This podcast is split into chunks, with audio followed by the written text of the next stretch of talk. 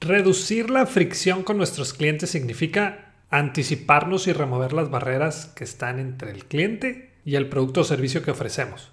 Por lo tanto, debemos lograr que la gente pueda comprarnos de la manera más fácil posible.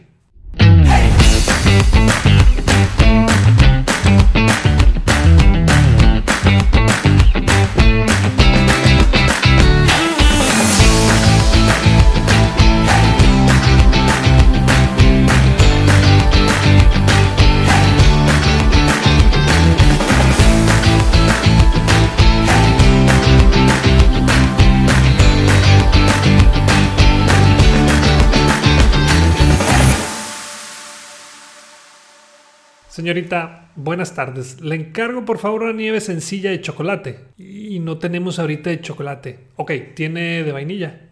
Tampoco se nos terminó ayer. Bueno, ¿tiene de choco chip? Sí, de esa sí tenemos. Son 48 pesos. Le entrego mi tarjeta y me dice, no aceptamos tarjetas. Y ahí comenzó un silencio medio incómodo. Hasta que me dijo, ¿cómo le hacemos? Pues no sé, tú dime. Yo solo sonreí un poco hasta que me dijo, es que ya le dije al dueño, pero no nos han arreglado la terminal. Le di las gracias y me di la media vuelta. ¿Te suena familiar? ¿Sabes cómo se le llama a ese tipo de situaciones?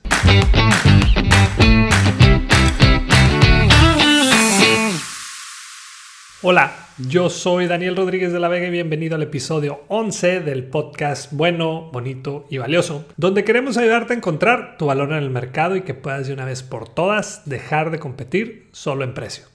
Si va a pagar con tarjeta, se le aplicará un cargo del 4%. No aceptamos tarjetas. No es problema de nosotros, sino de la paquetería.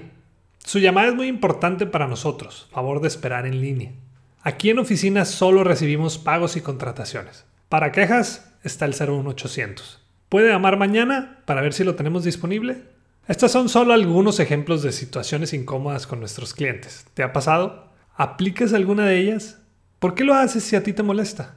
Y no solo ocurre en tiendas físicas, también pasa en compras en línea. Hace poco compré por medio de una página un equipo para hacer ejercicio en casa. Al pagar, me apareció un mensaje de que llegaba el pedido en 5 días.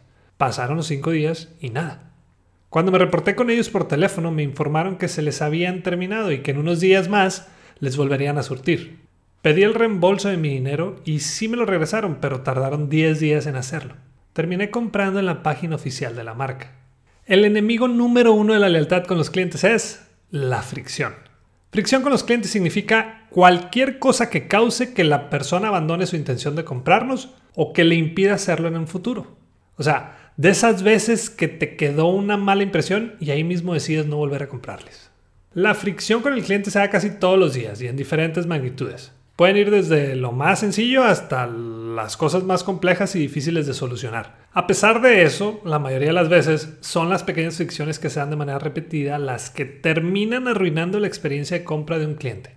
Así que la fricción también se presenta en forma de una página web mal diseñada y con mal rendimiento, largas líneas de espera, personal de primera línea sin la posibilidad de tomar decisiones, etc. Ya lo he mencionado en episodios anteriores. Entiendo que debemos tener políticas con nuestros clientes, pero no para defendernos de ellos, sino para saber qué hacer en las diferentes situaciones que se presentan. También entiendo que el banco nos cobra una comisión por utilizar las terminales para tarjetas en nuestros negocios, pero, pero, ¿qué necesidad hay de restregarle al cliente de que debe pagarlo? Cobrar una comisión a nuestros clientes por utilizar tarjeta de crédito o débito en nuestro negocio. Discúlpenme, pero es, es ridículo. Es equivalente a decirle a tus clientes, es que te voy a cobrar una comisión del 4% porque el dueño de este local me cobra renta. ¿Estamos de acuerdo que es bastante ridículo? Tan fácil como incluir dicho porcentaje en nuestra estructura de costos y añadirlo a nuestro precio final.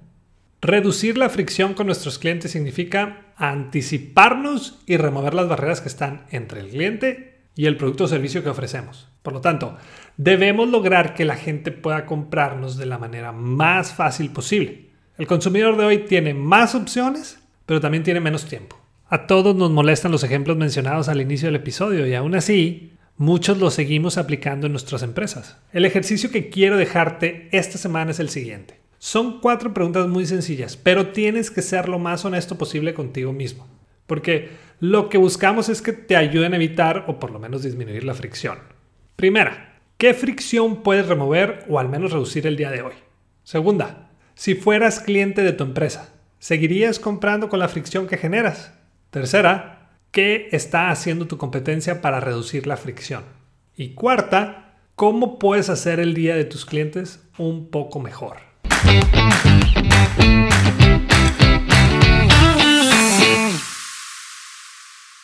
Quiero hacer una pequeña pausa y en menos de un minuto regresamos. El objetivo de una venta es que se repita. ¿Te gustaría saber cómo puedes lograr que un cliente valga por lo menos 10 veces más que su primera compra? Queremos ayudarte a convertir a tus clientes actuales en clientes leales y por eso creamos el taller virtual y en vivo Cliente de por vida. Lo estaremos llevando a cabo los días 23 y 24 de febrero y solo hay 30 lugares disponibles. Así que entra a crecesmx.com en la sección de Aprendamos, seleccionas el taller y por ser fiel seguidor de nuestro podcast, puedes poner el código podcast21 y obtendrás una sorpresa de nuestra parte. Gracias y continuamos. Y vámonos a la sección favorita de algunos de ustedes, la de QA o preguntas y respuestas. Hubo unas muy buenas y aquí van las mejores tres. La primera es de Cory y dice, trabajo en el área de ventas para una empresa que vende software, CRM, ERP, etc. No tengo tanto tiempo en esta área, pero la verdad es que me duele mucho cuando los clientes me dicen que no.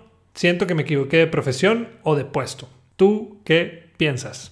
Cory, te voy a contestar con una frase de mi mamá. Me dijo, Daniel, el rechazo es como la enfermedad. En algún punto de tu vida tendrás que pasar por ahí.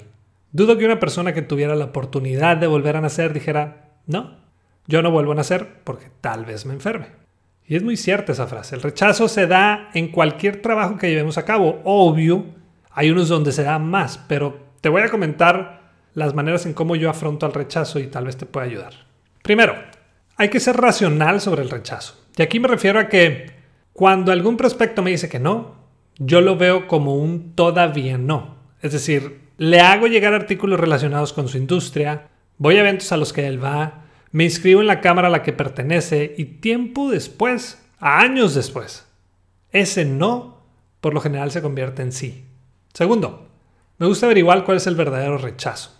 ¿Rechazó mi marca, la empresa a la que represento, o también puede ser el producto o servicio en sí? Cuando descubrimos el verdadero rechazo es más fácil conseguir el sí. Y por último, hay que ver si el rechazo tiene que ver con las oportunidades. Y aquí te lo explico con un ejemplo. Un día recibo una llamada de Guadalajara y me dicen, señor Daniel, nomás para informarle que el ingeniero lo podrá recibir el próximo mes, en tal día y a las 10 de la mañana. ¡Wow! Dije. Yo tenía buscando a ese ingeniero desde hace dos años, así que le dije, claro, ahí nos vemos. Cuando supe que iba a Guadalajara, busqué otras tres citas y además Hablé con un conocido que trabaja en la Cámara de Comercio. Le propuse hacer un taller e ir al 50-50% de las utilidades del evento. Por fin, se llega el día de la cita, llego a la oficina del ingeniero, pasa una hora, dos horas y justo cuando se iban a cumplir las tres horas, su asistente me dice, señor Daniel, una disculpa, pero el ingeniero no podrá recibirlo en esta ocasión. Me dice que nos reportaremos con usted en los próximos días para reagendar la cita. Obvio por dentro estaba muy molesto y frustrado, pero le dije que no había problema, que con gusto lo agendábamos más adelante. ¿Cuánto crees que me duró el enojo? La verdad es que muy poco, porque en los siguientes dos días tenía otras citas y también el sábado tenía el taller, donde me iba a quedar una lanita. Eso quiere decir que el rechazo se va a sentir más cuando no generamos las suficientes oportunidades. La segunda viene de Leo. ¿Cuánto tiempo debo esperar para dar seguimiento a un prospecto? Ok, lo mismo quisiera preguntarte yo a ti, Leo. y te regreso a la pregunta porque tú debes ser quien lleve el mando. Es decir, cuando hiciste el primer contacto con el cliente, tú debiste haber acordado y confirmado con él sobre el siguiente contacto o el siguiente paso. Por ejemplo, cliente, fulanito de tal. ¿Qué le parece si me reporto con usted el viernes a las 10 de la mañana para aclarar las dudas que tenga y así poder asegurarme de cuál es la mejor opción para usted? Si dejamos que el prospecto nos diga, yo me reporto, luego te marco, ahí ¿a qué? Pues no lo va a hacer. Entre más estructurado esté nuestro seguimiento, mucho mejor. Porque si no, caemos en ese tipo de vendedores que nadie quiere encontrarse o a esos a los que les sacamos la vuelta o que no les queremos contestar. Y la tercera y última pregunta es de Ramón. Me dedico a la venta de semillas para el campo y un cliente que tenía comprándome tres años seguidos, en este ya no lo hizo. ¿Cómo lo recupero? Ok, buena pregunta. Para empezar, hay que averiguar por qué ya no nos compra. No lo hagas con la intención de recriminarle. Te pongo un ejemplo. Yo tenía tres años trabajando con una empresa que capacitaba a toda su gente durante los meses de junio y julio. Siempre me pedían la propuesta por ahí de abril y a los dos o tres días me contestaban. El cuarto año que les hice llegar la información, no me contestaban y eso ya no me gustó. Después de una semana me reportó con Ana Cristina, que era la persona con la que yo trataba, y solo le pregunté si había alguna noticia sobre la información. Me dijo que sí, y que habían seleccionado a otra empresa. Ya te imaginarás mi reacción, pero creo que la pude disimular muy bien. Le dije, ok, entiendo lo que me dices, y nomás una pregunta. ¿Hubo alguna razón por la que se decidieron por ellos? Sí, me dijo. Nos hicieron una propuesta uniforme para los tres estados, Baja California, Sonora y Sinaloa. Ah, ya, oye, pues qué buena idea. Le agradecí, pero sí le dije que estaría pendiente de cualquier cosa y que me daría gusto trabajar con ellos de nuevo. El próximo año, cuando me pidieron la propuesta, yo ya sabía qué es lo que tenía que hacer y no solo eso, sino que tenía que mejorarla. Afortunadamente pude recuperar a ese cliente y hasta la fecha seguimos trabajando juntos. Pero si yo nunca hubiera averiguado el por qué, yo ahorita estuviera pensando, ¿para qué le marco? ¿Para qué lo busco si ya tiene otro proveedor de capacitación? Así que te recomiendo contactarlo, averiguar el por qué, pero con la intención de resolver lo que haya sucedido. Hay que mostrar empatía y, que estamos ahí para ayudarlo. No podemos obligarlo a que regrese, eso es una realidad. Pero sí podemos demostrar que estamos ahí con las mejores intenciones. Y aquí llegamos al final de un episodio más. Espero que te haya gustado y si no escuchaste el anterior, te recomiendo que le des una oportunidad. Fue nuestro primer roleplay y hablamos principalmente de cómo podemos diseñar a nuestro cliente ideal. De verdad, estuvo muy interesante y Rubén hizo un gran trabajo. También te comento que ya estamos en Amazon Music, al igual que Apple Podcast, para que puedas escucharnos desde la plataforma que más utilices. Una vez más, te agradezco por escucharnos y te pido el favor de siempre. Si te gustó este episodio, compártelo en tus redes sociales, porque estamos buscando poder ayudar a más personas o empresas a que encuentren su propio valor en el mercado. Y la próxima vez que te digan por qué tan caro, muéstrate de acuerdo y acepta lo que vales con dignidad y seguridad. Si quieres saber qué contestar después, ya sabes, no dejes de escuchar bueno, bonito y valioso.